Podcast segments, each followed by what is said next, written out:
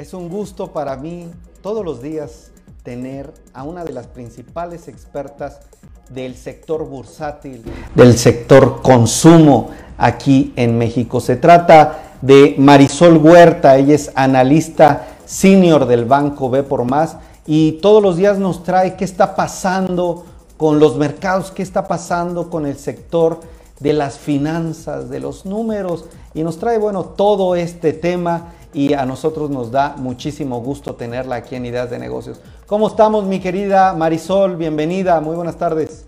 ¿Qué tal, Miguel? ¿Cómo estás? Buenas tardes, buenas tardes a la auditoría. Bonito inicio de semana. Aquí estamos con las operaciones financieras, como siempre. Un gustazo tenerte por aquí, amiga, escucharte y escuchar las noticias que está dando el mundo financiero. Adelante. Pues mira, comentarte el día de hoy los mercados iniciaron la semana positivos después de que la semana anterior, como habíamos estado señalando, estaban un tanto negativos. Había mucha toma de utilidades, bastante volatilidad por la parte del Bitcoin. Y bueno, esta semana iniciaron un poquito más tranquilos. Eh, la verdad es que en temas de las criptomonedas se notó cierta estabilidad después de las fuertes caídas que tuvieron.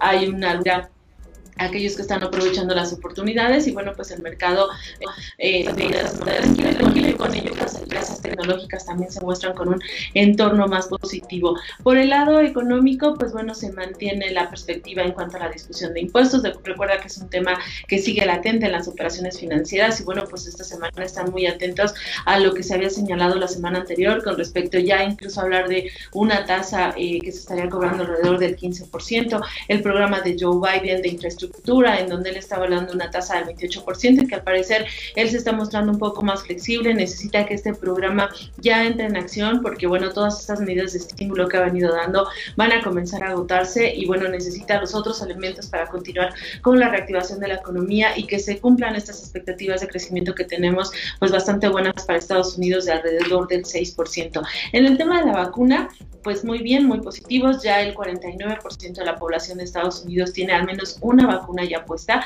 esto, pues bueno, va mandando señales favorables. Nos faltaría o le faltaría un mes a Joe Biden para que para julio tuviera el 70% de la población vacunada se están aplicando bastante bien. Los temas de contagio en Estados Unidos han estado disminuyendo, entonces se mantiene el optimismo en ese sentido. Respecto a las empresas productoras, bueno, pues Moderna está eh, realizando una alianza con Samsung eh, Biologic en Corea del Sur para poder hacer una producción masiva de vacunas y también estas poderlas distribuir a nivel mundial. Eso quiere decir que, bueno, pues también a nivel internacional se está haciendo lo posible por lograr que ya más gente quede vacunada. Siguen los casos de riesgo, o sea, no se quita todo ese tema de la India y de algunos países en donde esta nueva cepa, esta cepa del virus está dando de qué hablar y que se muestra un poco más agresiva. Sin embargo, en la mayoría de los países, tanto Estados Unidos, Europa, eh, la situación va mostrando de alguna manera una mejora. Y en temas corporativos, pues bueno, ya estamos en la recta final ahora sí de los reportes financieros.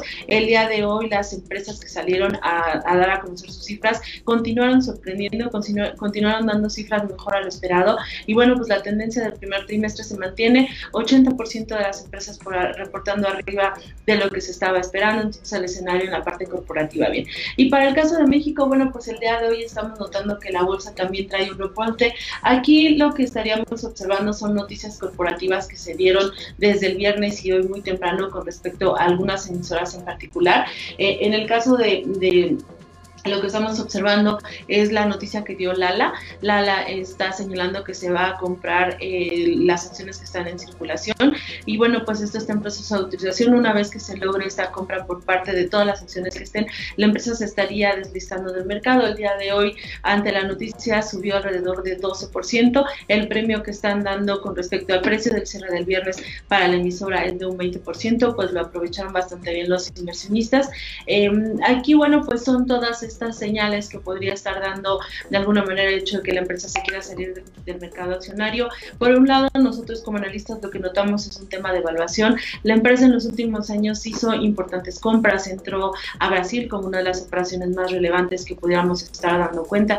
También eh, tiene operaciones en Estados Unidos. Recientemente dejó la estrategia de estar en Centroamérica, en, en Costa Rica, vendió una de las operaciones y esto con el fin, pues bueno, de continuar dándole valor a los accionistas. Sin embargo, la empresa empresa se encontraba en términos de evaluación a descuento, lo que nosotros decimos bastante barata, no encontraba los niveles atractivos porque la empresa, el entorno económico no le había estado permitiendo tener eh, de alguna manera un mejor desempeño. Ahorita el escenario todavía para la empresa lo vemos complicado. El año pasado tuvo ventas importantes por todo lo que es el consumo en casa y en este año pues esas bases de comparación le van a estar pesando a lo que se estaría sumando un entorno de presión en la parte de materias primas. Y bueno pues este año lo estábamos viendo nosotros con cautela. La empresa está decidiendo tomar todas las acciones que están, está dando un precio y bueno, pues eh, eso es lo que estamos viendo. Y también en la mañana OMA, este grupo aeroportuario, también está señalando que estaría vendiendo una parte de las acciones a un, fideicomiso muy importante. Entonces, bueno, anteriormente ya había habido dos empresas, lo que era Banco Santander eh, y Enova, que también están hablando, en el caso de Enova está hablando también de deslistarse de la bolsa, entonces en este año estaríamos hablando de al menos tres empresas que dejarían de estar cotizando.